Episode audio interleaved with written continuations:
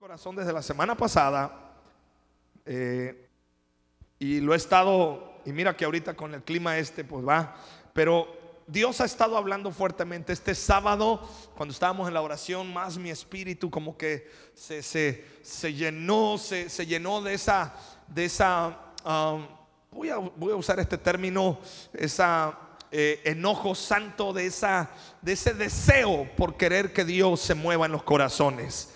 Entonces, muchos de nosotros estamos ahorita en una etapa donde tenemos que movernos hacia las cosas que Dios tiene para nuestra vida. Amén. Mira, 2020 fue un año donde pues como que nos aletargamos, ¿verdad? Como que ah, nos encerramos en casa y luego las circunstancias. En la vida espiritual yo me di cuenta y me doy cuenta de algo. Muchos todavía apenas andamos queriendo como que ¿ah? levantar el vuelo. Porque somos como esas águilas viejas, somos águilas pero viejas, que tienen el pico muy largo, las plumas muy, lar muy largas, pesadas, las garras muy largas. Y tú sabes que un águila vieja, eh, cuando tiene el pico muy largo, no puede comer bien. Cuando tiene las garras muy largas, están curvas, ya no puede agarrar. Y cuando tiene las plumas muy largas y viejas, son pesadas, no puede hacerlo, no puede volar. Se tiene que renovar. Así que diga conmigo, yo me voy a renovar. En la presencia de Dios hay plenitud de gozo. Y la presencia de Dios nos renueva.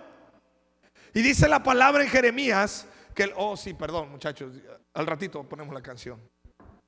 Tengo, ahora sí hice esperar a todo el mundo. ¿ah? Entonces, eh, eh, eh, en la presencia de Dios nos renovamos. Pero hay una expresión, y por eso le, le puse este título, y sea sincero conmigo, porque yo le he dicho, si usted ha dicho esta expresión, levánteme la mano. La expresión es esta. Quiero, pero me da flojera. No me diga, menos mal levánteme la mano. Hasta para levantar la mano le da flojera.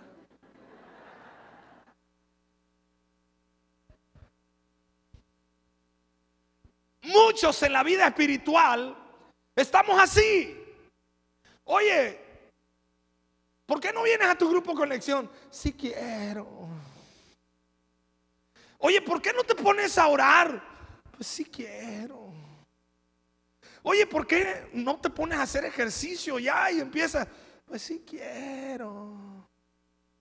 Pero me da flojera. Hoy vamos a hacer una operación espiritual y le vamos a sacar la tripa de la flojera a todos los que están acá.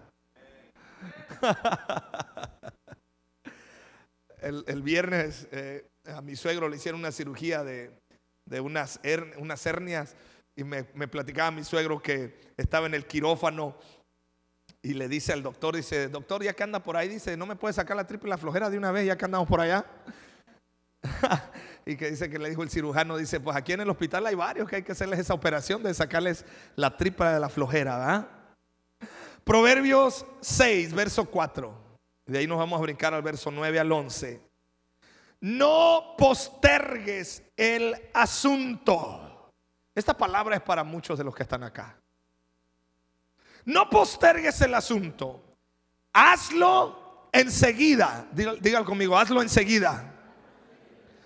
No descanses hasta verlo realizado. Luego se brinca y dice, pero tú, holgazán, ¿hasta cuándo seguirás durmiendo? ¿Cuándo despertarás? Un rato más de sueño, una breve siesta, un pequeño descanso cruzado de brazos. Entonces la pobreza te asaltará como un bandido, la escasez te atacará como un ladrón armado. El asunto es este. No podemos nosotros quedarnos en un en una pasividad espiritual. Hoy le estoy hablando a tu espíritu. Hoy vengo a hablarle a tu espíritu para que se despierte. Porque si quieres, pero tienes que reprender y tienes que superar la pasividad, la mediocridad y el estancamiento espiritual. Porque el Señor hoy te está diciendo, levántate tú que duermes. Dile que está al lado tuyo, ya es tiempo.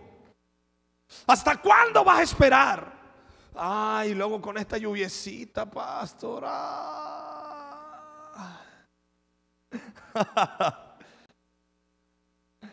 Eh, eh, vi, un meme de, un amigo mío que puso ahí, ¿qué quieres? Lluvia. Que me levante tarde, que compre un pan y que me haga un café. ¿Eso es lo que quieres? ¿Ah? Así muchos de ustedes, ¿ah? muchos estuvieron ayer en la lluvia o en estos días que ha estado lloviendo. ¿Qué? ¿Un panecito? ¿Un cafecito? No tiene nada de, malo, nada, de malo eso. El asunto es este, que tú y yo tenemos ya que en lo espiritual activar lo que Dios quiere para nuestra vida. Por eso yo anhelo y deseo y le hablo a tu espíritu, el viernes nos vemos. Pero antes del viernes, el martes, a la oración. Mira, si, soy, si, si eres honesto, yo, yo creo que muchos el martes a las 6 de la mañana, sí tienes tiempo. Digo, no, no creo que estés, algunos pueden estar trabajando, entiendo. Pero, sabanás, ¿verdad? ¡Ey! La palabra dice en Proverbios, hazlo enseguida. Mira, te voy a, te voy a leer unas cosas que, que capturé por ahí de, de un amigo mío, de, un, de un- un pastor que es uno de mis maestros en la escuela. Dice, aspirar, luchar por destacar, no conformarse, buscar algo mejor para ti, para los tuyos, es lo menos que un cristiano puede hacer. Escucha, los que creemos en Dios no podemos estar aletargados y no debemos estar pasivos en nuestra vida espiritual. Mi fe se demuestra en cómo yo quiero superar a mí mismo las cosas que me han atado. Sobre todo porque confiar en Dios es que los pensamientos que Él tiene para mí son buenos y de paz y de bendición para darnos un futuro y una esperanza. ¿Alguien dice amén a esto? Luego hay otra parte que él escribió, el que deja de aspirar a algo mejor cae en la mediocridad, en el conformismo, se vuelve dependiente, recibe lo que le dan, deja de ser productivo, deja de luchar porque se ha derrotado a sí mismo. Así no somos los cristianos. Digo conmigo, así no soy yo. Yo no soy así. Dile que está al otro. Yo no soy así. ¿eh? Yo no, no, no, no, no.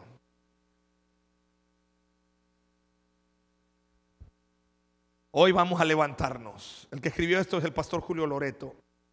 La gente que no logra nada en la vida es porque no está en la velocidad que Dios quiere que estés. Hermano, amada iglesia, nos tenemos que levantar.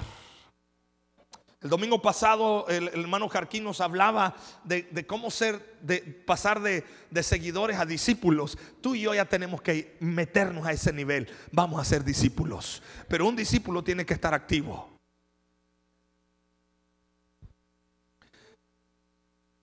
¿Qué pasa con la gente floja? No, yo sé que no vinieron, ¿verdad?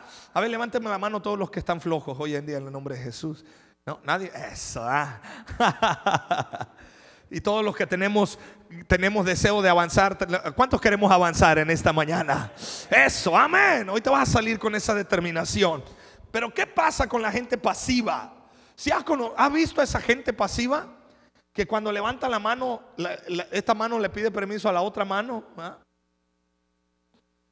Al pasivo todo le cuesta más. Déjame decirte esto, ser flojo te sale caro en todas las áreas de tu vida.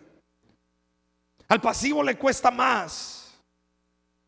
Al flojo, al pasivo le surgen los problemas porque tiene una vida descuidada.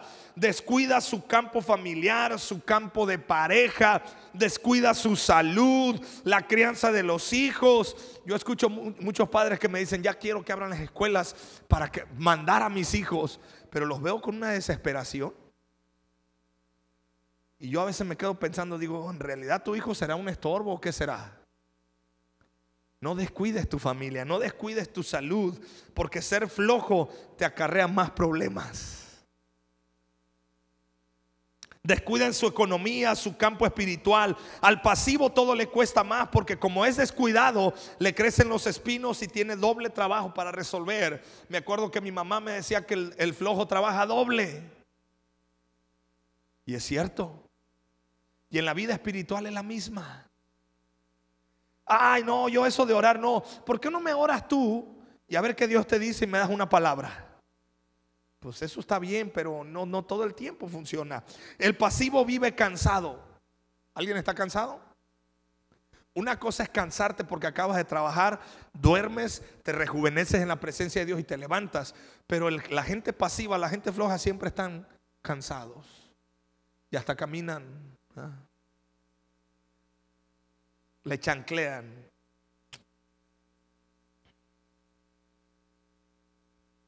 El flojo vive cansado de nada. Es la gente que siempre está diciendo, estoy cansado. Oye, ¿por qué no vienes a la oración? Y hasta ponen su cara así de sufrimiento. Ah. Diga conmigo, yo soy libre de toda flojera. Hey, en esta iglesia tenemos la cultura de nosotros movernos y ya es tiempo de movernos. Ya es tiempo de movernos. Gente que dice, es que estoy estresado, ¿de qué? No sé, pero estoy estresado. Oye, pero no trabaja, no, pero estoy estresado. El pasivo no se deja enseñar, ¿sabías eso? La gente floja es rebelde, no se deja enseñar. Los flojos, los pasivos saben cómo arreglar el país, cómo formar el equipo ganador, saben todo, pero no hacen nada. Salomón les decía que eran necios. Hay gente que dice, mira, así, así, son buenos para dar consejos, pero malos para seguir sus consejos. El pasivo es manipulable. Mira, te, lo voy a poner así de fácil. El domingo pasado, ¿alguien salió a votar? Mmm y hay gente que dijo, ¿para qué salgo a votar? Total, hacen su machuco, van a hacer su trampa, ¿para qué? Ah, ok. Esas expresiones es de la gente pasiva. Y te voy a decir algo. Tenemos un Dios que pone y quita reyes, pero tú eres el instrumento para que eso suceda. Yo no sé por quién lo haya hecho. Eso es libre. Y me atrevo ahorita a hablar porque ya se acabó la época electoral. Anteriormente no podía decirlo desde el púlpito. Ahora ya lo hago, que ya pasó. Y ya pues ya lo que pasó pasó. Y no se ande quejando, ay, hermano, pero te voy a decir algo. Tu pasividad está condenando a tu familia. ¿Cómo, pastor? Pero yo no me meto con el gobierno, pero el gobierno sí se mete contigo. Hay leyes que se están empezando a aprobar a, favor del aborto. A mí me espantó una publicidad de cierto partido donde este hombre con la, la, otra eran dos personas que se estaban ahí este, para senadores y decían derecho al aborto libre, seguro, y luego ponían ahí la, estupidez de la mente reprobada de parte de Dios. Decía, aborto seguro y que ninguna mujer muera. Yo decía entre mí, bueno, que no mueran las mujeres, pero que sí mueran los bebés. Ok, ¿dónde está la...? Eso no checa, pues. hay mucha incongruencia. Pero tú y yo, ¿qué estamos haciendo?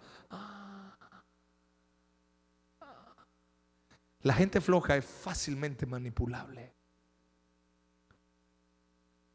Buenos días. Aleluya. Pero no lo estoy haciendo para que... Yo, yo estoy hablando de allá en otros lados, hermano. Yo nomás lo digo.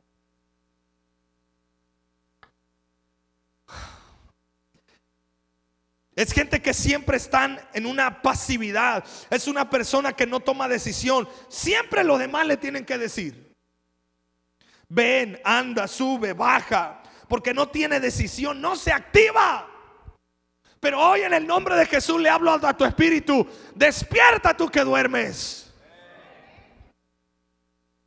Ay, ¿para qué oro? De por sí tiene años y Dios no me ha dicho nada. No sea pasivo, sigue orando. Es gente que dice, ah, cuando haga mejor tiempo voy a a la iglesia. ¿Cuándo vas a ir a la iglesia? Cuando deje de llover. Y luego deja de llover. ¿Cuándo vas a ir a la iglesia? Ah, está haciendo mucho calor. ¿Cuándo vas a ir a la iglesia? Mira, cuando, cuando Ritupercio deje de ir, porque ese es un hipócrita. Y total, siempre estamos así. El pasivo se autojustifica. La gente floja se autojustifica. Dios no le habla a los pasivos. Otra vez, Dios no le habla a los pasivos. Dios no aprueba la mediocridad. Dios no mantiene comunicación con los pasivos. Porque el, pasivo se, se autojustifica. Es que pobre nací, pobre crecí, pobre voy a morir. Y es que mira, hermano, no, ya, ¿para qué? ¿Ah? Cuando yo oigo personas que me dicen, ay, pero ¿para qué? Siento como que me jalan los pelitos de la nariz, así de, oh". ¿Cómo que para qué?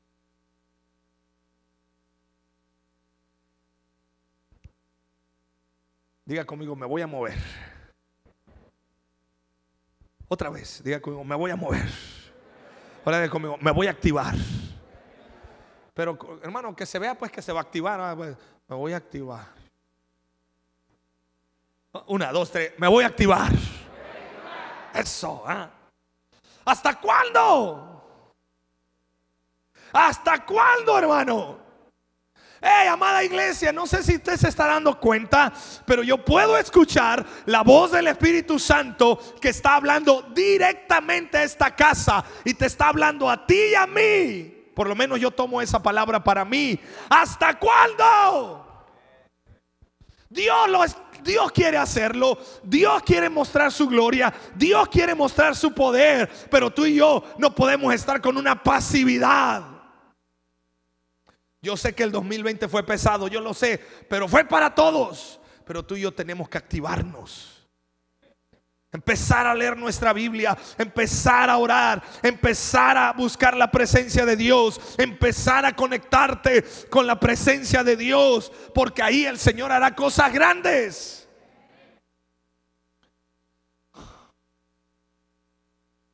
Características, escucha, Características de personas llenas del Espíritu Santo. Déjame decirte esto. ¿Cuál es la solución a la pasividad? ¿Cuál es la solución a la flojera? Necesitas la llenura del Espíritu Santo. ¿Alguien quiere ser lleno del Espíritu Santo? Te advierto, Dios te va a mover. ¿Alguien quiere la, llenura del Espíritu Santo? Te advierto, Dios te va a sacar de tu zona de confort. Quizá por eso no te quieres mover porque quieres seguir en tu zona de confort. Decía un amigo mío, cada quien con su religión. Pero si tú eres de aquellos que está recibiendo esta palabra y dice, no, yo necesito un cambio, yo necesito que Dios haga cosas mejores en mi vida. Y esto no tiene que ver nada con la edad, esto tiene que ver con tu espíritu. Hace ratito le decía a mi hermano Arturo, le digo, le digo, ¿qué pasó jovenazo? Dice, gracias por lo joven. Le digo, la Biblia dice que por fuera ahí nos vamos medio, pues, ¿ah? andamos tirando aceite por fuera. ¿ah? Pero por dentro dice la palabra que nuestro espíritu, ¿qué crees que está pasando por dentro? Se está qué? Renovando, se está rejuveneciendo. Así que, ¿cuántos, ¿cuántos nos vamos a activar en esta mañana? Amén o no amén. Sí, amén. Pero hermano, yo ya me duelen las rodillas, ya estoy grande. No, hombre, pero usted por dentro, usted tiene el fuego del Espíritu Santo. Y escúchame, cuando el fuego de Dios llega a tu vida, cuando el Espíritu Santo llega, te mueve. Por eso Jesús le dijo a sus discípulos, no se muevan, no hagan nada hasta que venga el poder del Espíritu Santo. Y en esta mañana tú vas a recibir ese fuego y esa presencia de Dios en tu vida. Hasta te van a dar ganas de lavar los trastes llegando a tu casa. Ahí se comienza. Claro que sí. ¿Cómo que no? A barrer, a trapear. Los muchachillos, las muchachillas van a llegar a arreglar su cuarto. Ese cuarto que ni Satanás se quiere meter ese cuarto. Está tan desordenado ese cuarto que hasta Satanás se espanta cuando llega ahí. Uh, dice, hombre, aquí. Aquí espantan a decir el diablo las calcetines por allá, las truzas por allá y bueno, ya no te digo más cosas. Si tiene ventilador de techo ese joven, no lo prendas porque van a salir volando un montón de cosas. Ahí se ve. Aleluya. Ahí se ve. Decía mi abuelita que, el, que en el puro parado se le ve quién es el bueno. tú ves cuando yo, yo, hermano, yo me doy cuenta Cuando viene usted a la iglesia, en el puro parado y caminado se ve quién trae ganas de buscar a Dios. Y hay otros que van.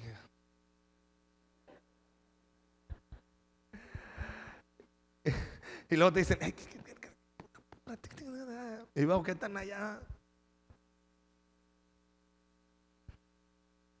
Características de gente llena del Espíritu Santo. Número uno, cuando tú eres lleno del Espíritu Santo, tú eres puesto a prueba para superar y para ser fuerte.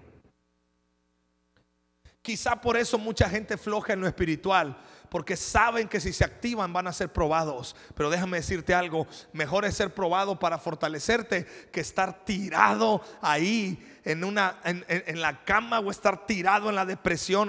Yo sé lo que es depresión, sé que muchas veces la depresión tiene que ser tratada psiquiátricamente, psicológicamente, pero hay muchas ocasiones que la depresión es un espíritu que ha llegado al corazón, es un sopor que usted tiene que romper en el nombre de Jesús. Quiere decir que Dios siempre va a probar mi corazón. Dios siempre va a permitir que el fuego del Espíritu Santo venga y me consuma. De repente va a suceder que el enemigo va a golpear tu vida, pero no, no para destruirte, sino para sacar lo mejor de ti. Vendrán las dificultades para que tus debilidades salgan a flote. Y la palabra dice, diga el débil, fuerte soy. Y la palabra dice que, que nuestra debilidad, el poder de Dios actúa y se perfecciona en nosotros. Entonces, ser probado es una evidencia de que estoy lleno del Espíritu Santo. Te hago una pregunta. ¿Cuándo fue la última vez que tú sabes que tú fue, fue, fue, fue puesta a prueba? ¿Cuándo fue la última vez que pasaste una circunstancia, un pensamiento, una actitud donde tu fe se vio sacudida y puesta a prueba? No, pues hermano, pues yo por eso no me meto con el diablo, ni me meto en broncas. Pues aunque tú no te metas con el diablo, él ya, él ya trae bronca contigo. ¿Cuándo fue tu, tu, fe se probó? Pues no sé, yo no, si no estás por se tiene que probar para poder avanzar. Escucha, ser tentado no es pecado, pecado es caer en la tentación. Pero aún si ya caíste en la tentación, siete veces se levanta el justo. Dile que está al tuyo, levántate. No, pues hermano, pero dígale así, o sea, dígale, levántate. Órale, vámonos. De ahí la importancia de estar reunidos como iglesia. De ahí la importancia de venir a tu grupo conexión. De ahí la importancia. Mejor son dos que uno. Porque si uno cae, el otro le levanta. De estar conectado con gente de fe, gente que te va a animar. Pero te imaginas, te juntas con, con que está más, está más deprimida que la depresión misma. Y llega hoy Rituper ando agüitado porque Rituper ah, también te va a dar más el bajón. Por eso dice la palabra, yo me alegré con lo que me decían, a la casa del Señor iremos. Yo me alegré, yo me alegro con esos. ¿Ah? Cuando eres tentado tienes que ser inteligente porque la tentación siempre va a apuntar al área más débil que esté pasando en ese momento. El diablo no te va a tentar en tu área fuerte, te va a tentar en tu área débil. Pero esto tiene un propósito, que tu debilidad sea cambiada en una fortaleza. Primera de Corintios 10:33.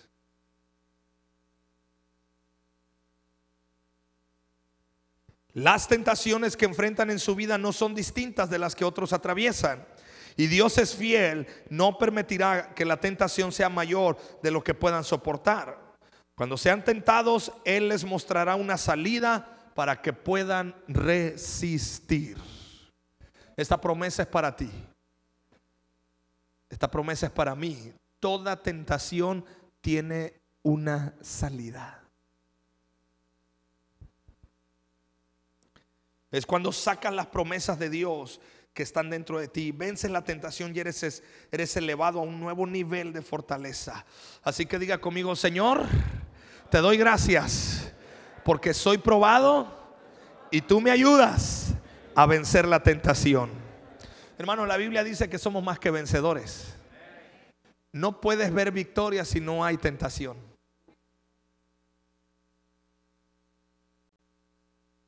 No puedes ver victoria si no hay prueba.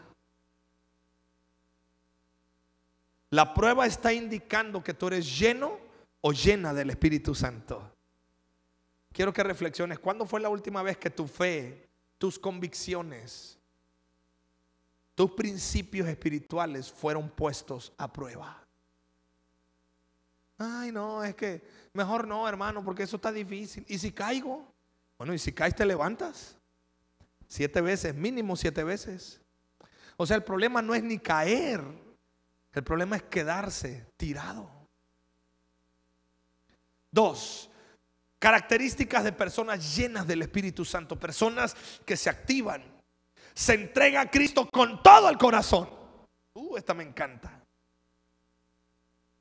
Se entrega a Cristo con todo el corazón. Es decir, lo da todo por Cristo. Y no me importa que me digan que soy fanático, no me importa que me digan que estoy loco, yo seguiré al Señor con todo mi corazón. Una persona entregada es una persona que ya no reacciona por su carne, ha muerto para el Señor. Dice Gálatas 2:20, fíjate, mi antiguo yo ha sido crucificado con Cristo. ¿Alguien ha sido crucificado con Cristo ya? Bueno, no hay que bajarnos de la cruz, ahí hay que quedarnos. ¿ah? Ya no vivo yo, sino que Cristo vive en mí. Así que vivo en este cuerpo terrenal confiando en el Hijo de Dios, quien me amó y se entregó a sí mismo por mí. Dios es doblemente tu dueño. Cuando tú eres lleno del Espíritu Santo, tú vives rendido a Cristo. Y te tengo un, secreto. Si tú estás entregado a Dios, nada ni nadie te puede lastimar. Ay, es que me ofendieron. Ah, yo estoy entregado a Cristo. Es más, dice, estoy, con, estoy juntamente crucificado con Cristo. En la cruz significa de una muerte, pero no de una muerte física, una muerte a tu carne, una muerte a tus emociones, una muerte al alma.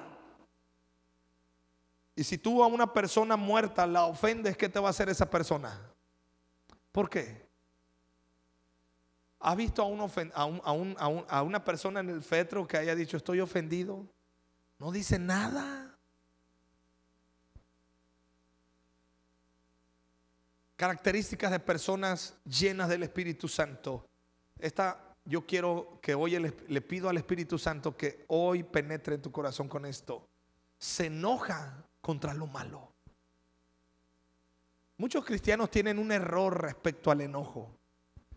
¿Enojarse es bueno o es malo? ¿Usted qué cree? ¿Enojarse es pecado, sí o no? no. El enojo, sí o no, te mueve para que hagas cosas. ¿Eh? La persona llena del Espíritu Santo sabe canalizar ese enojo, sabe canalizar lo que Dios está haciendo en su vida. Por eso el diablo, mira, el diablo es experto en estancar y estacionar tu vida. Es el viene, viene espiritual. Viene, viene. Eh, quiebrate, quiebrate. Pum. Te estacionó. Ahí está bien, jefe, te dice el diablo. ¿eh? Aquí se lo cuido.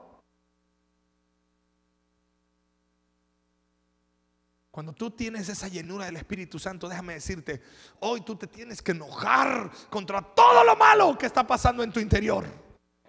Enójate, enójate contra el orgullo, enójate contra la soberbia, enójate contra la pasividad. Hay muchos que tienen que quebrantar la lepra espiritual. ¿Y qué es la lepra espiritual? Aparte de que la lepra simboliza suciedad y pecado, hay otra cuestión, que esa enfermedad. Yo sé que ahorita no lo dimensionas porque casi ya no está, aunque de repente creo que ha tenido unos rebrotes.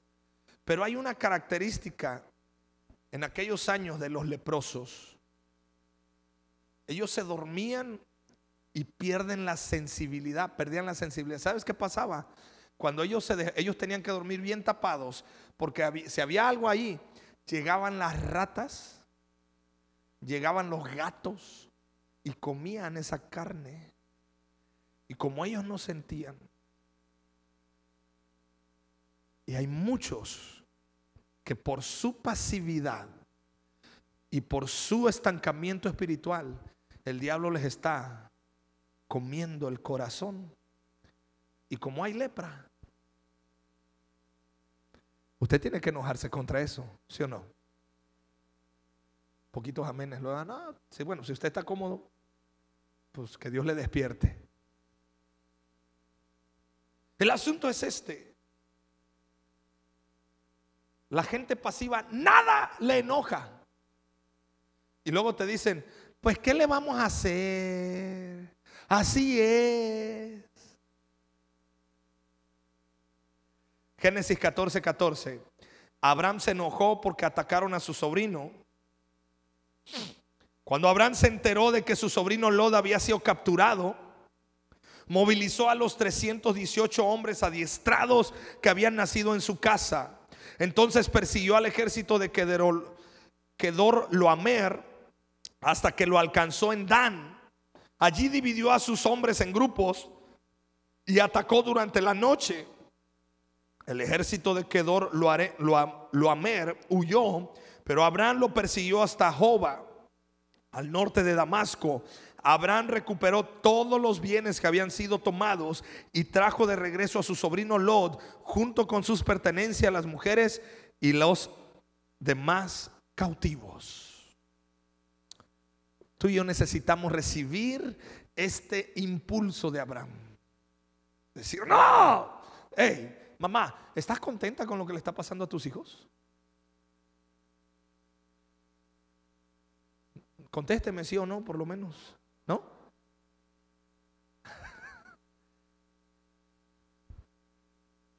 Es lo que platicamos, ¿ah? ¿te acuerdas? ¿Estás contento, papá, con lo que está pasando con tus hijos? ¿Hasta cuándo? Ay, pues, ay, cuando Dios quiera. Te digo algo, Dios quiere.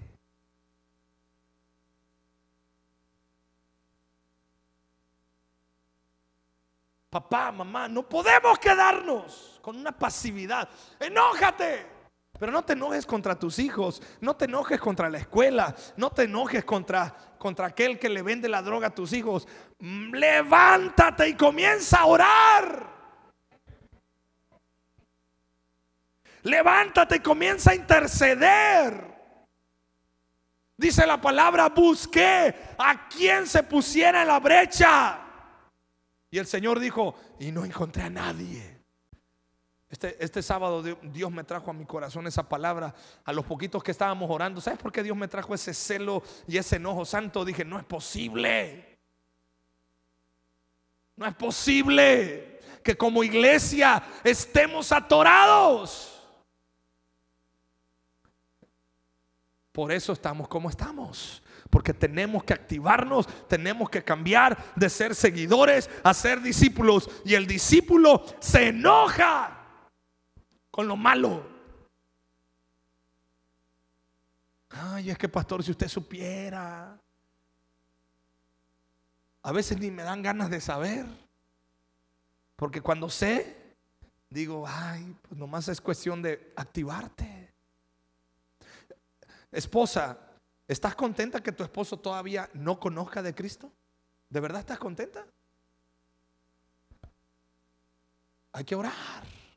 Pues es que hermano, ya tengo muchos años y no quiere. Mira, yo, yo tengo el testimonio de una hermana que viene a la iglesia, viene en las tardes, no voy a decir marcas ni nada. Trece años orando por su esposo hasta que se convirtió a Cristo. La Biblia dice que tu testimonio y tus oraciones como mujer harán que ese hombre reconozca a Cristo como el rey de su vida. No se trata de que lo agarres a bibliazos. No se trata que le estés mandando al infierno. Ah, porque hay muchas mujeres, viejo, te vas a ir al infierno si no conoces de Cristo. Menos va a querer venir a la iglesia.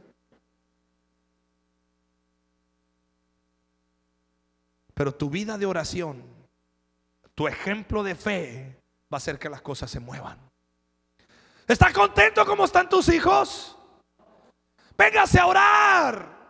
Póngase a orar. ¿Sabes? Había un hombre llamado Job. Él levantaba oraciones por sus hijos. Enójate contra lo malo. A orar. Ahora, Dios va a responder a su debido tiempo. Dios lo hará, sí. Dios de repente, hay veces que Dios se mueve de manera que no sabemos, que no entendemos, pero yo me quedo orando. Me sorprende la pasividad en la cual muchos han entrado y me sorprende y me, me, voy a usar el término, me da un enojo santo y digo, no, no, no, no, no, ya se acabó, hasta acá. Tenemos que orar.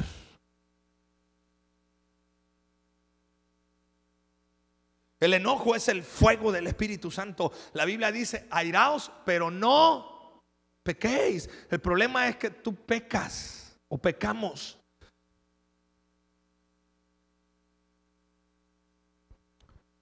Hmm. Arrebátale a Satanás, a tu familia, tu matrimonio. ¿De verdad estás contento o estás contenta como está tu matrimonio? ¿Por qué no te enojas? Pero no con todo. El problema, mira, el problema que yo veo que el esposo se enoja contra la esposa. Esta vieja loca y que no sé qué. Y, el, y, la mujer se enoja contra el marido. Este viejo panzón o este no sé qué. Y que te, no, no, no, no, no. Te tienes que enojar contra el que genera el problema, que es, el es Satanás y los demonios. Aunque no todo el tiempo tiene que ser Satanás, pero tú te tienes que enojar para sobre, sobreponerte, orar y pedirle al Espíritu Santo que haga una obra. No sabes qué tanto gusto me dio escuchar este testimonio. Ahora que estoy yendo otra vez a la Unión a predicar, hace ya 15 años atrás estuvimos predicándole a un hombre que él era, él era el borracho y el drogadicto del pueblo. El coquis, le decían, le decían, le decían el coquis, puro coqueado se la pasaba. Hasta la fecha ni sé cómo se llama. Yo llegué preguntando por el coquis otra vez allá. Y estuvimos predicándole, le predicábamos, orábamos. Todos los miércoles Dios me puso carga en mi corazón por este hombre.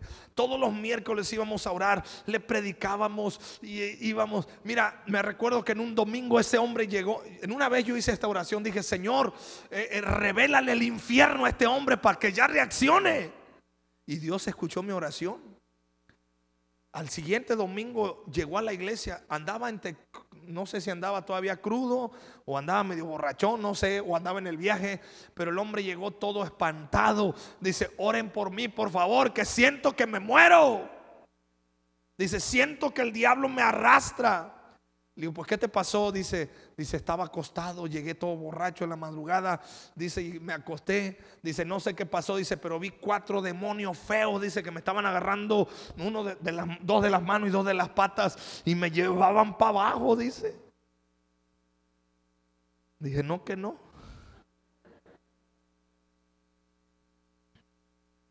Oramos por él y todo. ¿Sabes? Ahora que regreso, es un hombre que ya está casado me dicen que tiene dos, niños y está congregándose. No está en la iglesia donde nosotros, pero se está congregando en otro lugar y él está sirviendo a Dios. Dije, Padre, gracias. Valió la pena. No sabes cuántas veces yo lo tuve que abrazar orinado. No sabes cuántas veces yo tuve que estar yendo a su casa, olía a todo.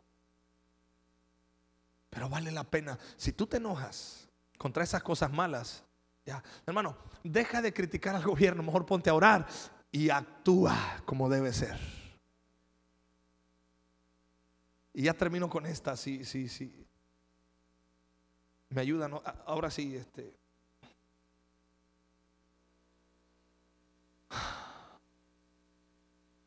el que está lleno del Espíritu Santo, corta con lo que no sirve. Yo creo que el Espíritu Santo te está hablando. Tienes que cortar con lo que no sirve.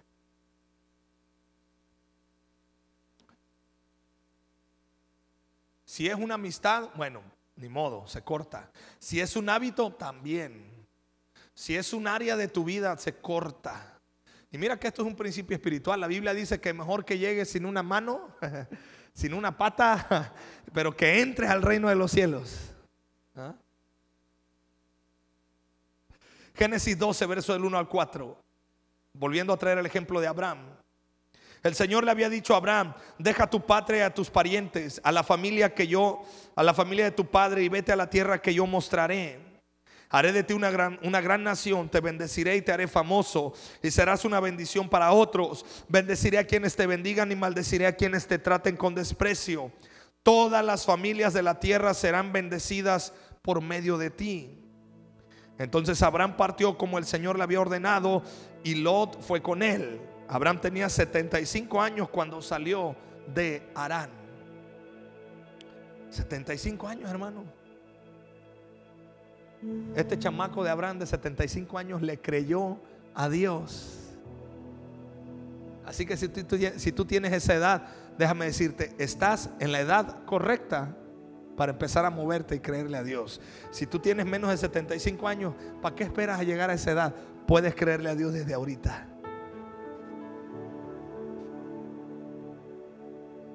Abraham hizo algo interesante. Le creyó a Dios, dejó todo y avanzó para los propósitos de Dios. Tú tienes que creerle a Dios. Amén. Pero tienes que cortar con las cosas que no funcionan. Ahora pasó algo. Dice la Biblia que se llevó a su sobrino Lot. Lot no era parte del plan. Y si tú conoces la historia y has leído la Biblia, sabes con quién tuvo el problema y sabes con quién realmente cómo estuvo la situación. Con Lot. Porque si tú no cortas con las cosas que te lastiman, y no era de que Lot era malo y de que no, pero eran cosas que Dios no, no quería en, en Abraham. La gente llena del Espíritu Santo cortamos con lo que no sirve. ¿Con qué tienes que cortar? Tienes que salir de esas cosas, tienes que salir. ¿Quiere la bendición de Dios? Si usted lee la palabra, todas las bendiciones llegan a las personas que se han movido en fe y han creído en la palabra de Dios. Póngase de pie. Y han creído en las promesas. Y te tengo una buena noticia. La gente llena del Espíritu Santo hace que los demás a su alrededor sean bendecidos. Porque la Biblia dice que serás como un árbol plantado junto a esas corrientes de aguas.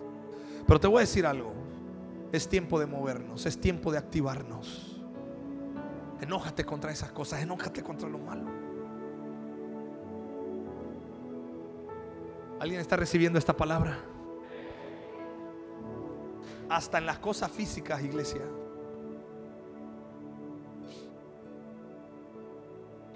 Tal vez tienes que cortar con muchas actitudes, pensamientos. Tienes que despertar de tu letargo espiritual. Así que, número uno, yo quiero orar por aquellos que quieren recibir a Cristo en su corazón. No, no, no, he terminado, ¿eh? así que, porque de repente veo que muchos tienen, cuando yo hago esto, muchos van por sus hijos. Todavía no acabo, todavía no acabo. Pero quiero primero empezar con los que no, han recibido. ¿Habrá alguien aquí que diga, yo no tengo a Cristo en mi corazón? Pero que no haya recibido a Cristo en su corazón. Queremos orar por ustedes. Bien, vamos a orar por esa familia. Si me ayudan los líderes de la iglesia, se van a acercar. Ahí a levantar una mano. Ah. Bien, excelente. Los que estamos cerca, los de acá, extendemos nuestra mano hacia acá. Vamos a orar por esta familia, porque yo sé que Dios los trajo con un propósito y yo sé que el Espíritu Santo está obrando en sus corazones. Padre, hoy bendecimos a estos corazones. Bendecimos Dios a toda esa familia y a todos los que nos están escuchando. Dios, te pedimos Dios que tu gracia, que tu bendición, que tu misericordia fluya en el corazón de toda esta casa, de toda esta familia. Padre, bendícele. Señor, te pedimos que tú seas Dios quien traiga tu presencia, que traigas Dios paz, sabiduría, que traiga sanidad total al corazón de estas personas. Si vienen con algún problema de salud, pedimos que tú les sanes, que tú hagas la obra poderosa, que restaure sus corazones en el nombre de Jesús. Y todos decimos amén y amén. Le damos un fuerte aplauso a Dios por el corazón de esta familia. Aleluya. Mira, queremos darles un regalo de parte de Dios. Aquí mi hermana Patty tiene un letrero que dice, sígueme. ¿Por qué no vienen acá? Tenemos un cuarto, queremos orar por ustedes, les queremos dar un regalo, queremos abrazarles. Bueno, a distancia, ¿verdad? Queremos bendecirles y, y queremos que Dios llene sus corazones. Aleluya. ¿Sabes qué ha pasado ahorita en el cielo? Hay fiesta. Aleluya. Hay fiesta. ¿Por qué? Porque para eso está la iglesia. Pero es tiempo de que tú y yo dejemos que el Espíritu Santo nos active. Amada iglesia, yo voy a orar para que el Espíritu Santo te active. Entonces, número uno, si usted reconoce, mira, yo no juzgo, ni Dios tampoco te juzga, yo menos por qué estás en pasividad. No, no, no. El por qué no. Todos hemos pasado momentos de, de letargo. ¿Sí me explico? O sea, todos. Por problemas, circunstancias, adversidades, todo. Pero si hay algo que te vengo a decir, Dios te está diciendo, levántate. Jesús le dijo al paralítico, levántate. Jesús le dijo, ¿cuánto tiempo tienes ahí tirado? Uh, treinta y tantos años. Y es que nadie me mete al estanque. ¿Sabes qué le estaba diciendo Jesús? No, pues es que vengo a sanarte, pero necesito que te levantes, toma tu lecho y anda. Hoy el Espíritu Santo te dice, levántate. Le estoy hablando al que cree, le estoy hablando a aquel en su corazón que ya se cansó, que ya quieres, que hay un anhelo en tu vida por conocer más del Espíritu Santo. Déjame decirte, está comenzando una nueva temporada para tu vida y el Señor te ha traído a este lugar porque Él te va a vivificar y Él va a llevarte a nuevas dimensiones pero tienes que levantarte. Así que levanta tus manos en el nombre de Jesús. Padre, hoy estamos clamando a tu presencia. Y Señor, no me quiero morir sin ver tu gloria. No quiero, Señor, vivir ya más en mediocridad. Diga conmigo, yo cancelo toda pasividad en mi espíritu.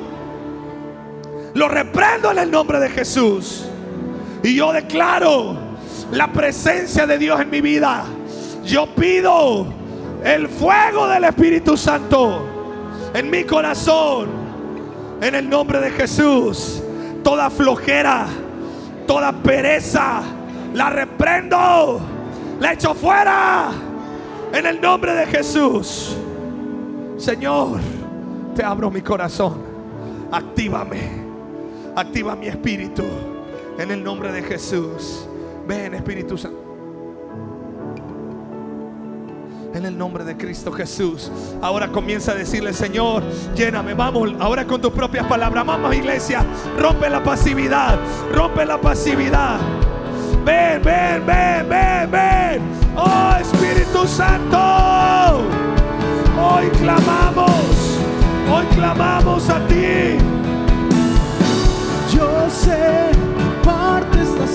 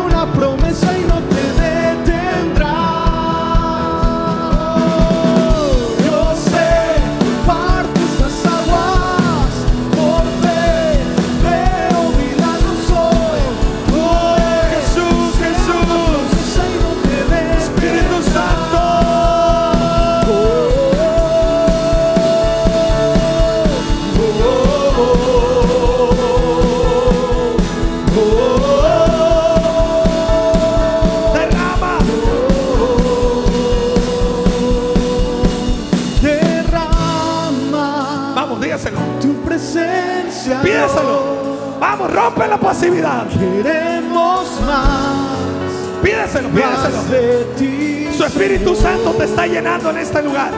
Su Espíritu Santo está llegando. Toda pasividad se rompe en el nombre de Jesús. La presencia del Espíritu Santo llenándote. Ven con poder. Y transformanos. Una vez más, derrama. Derrama.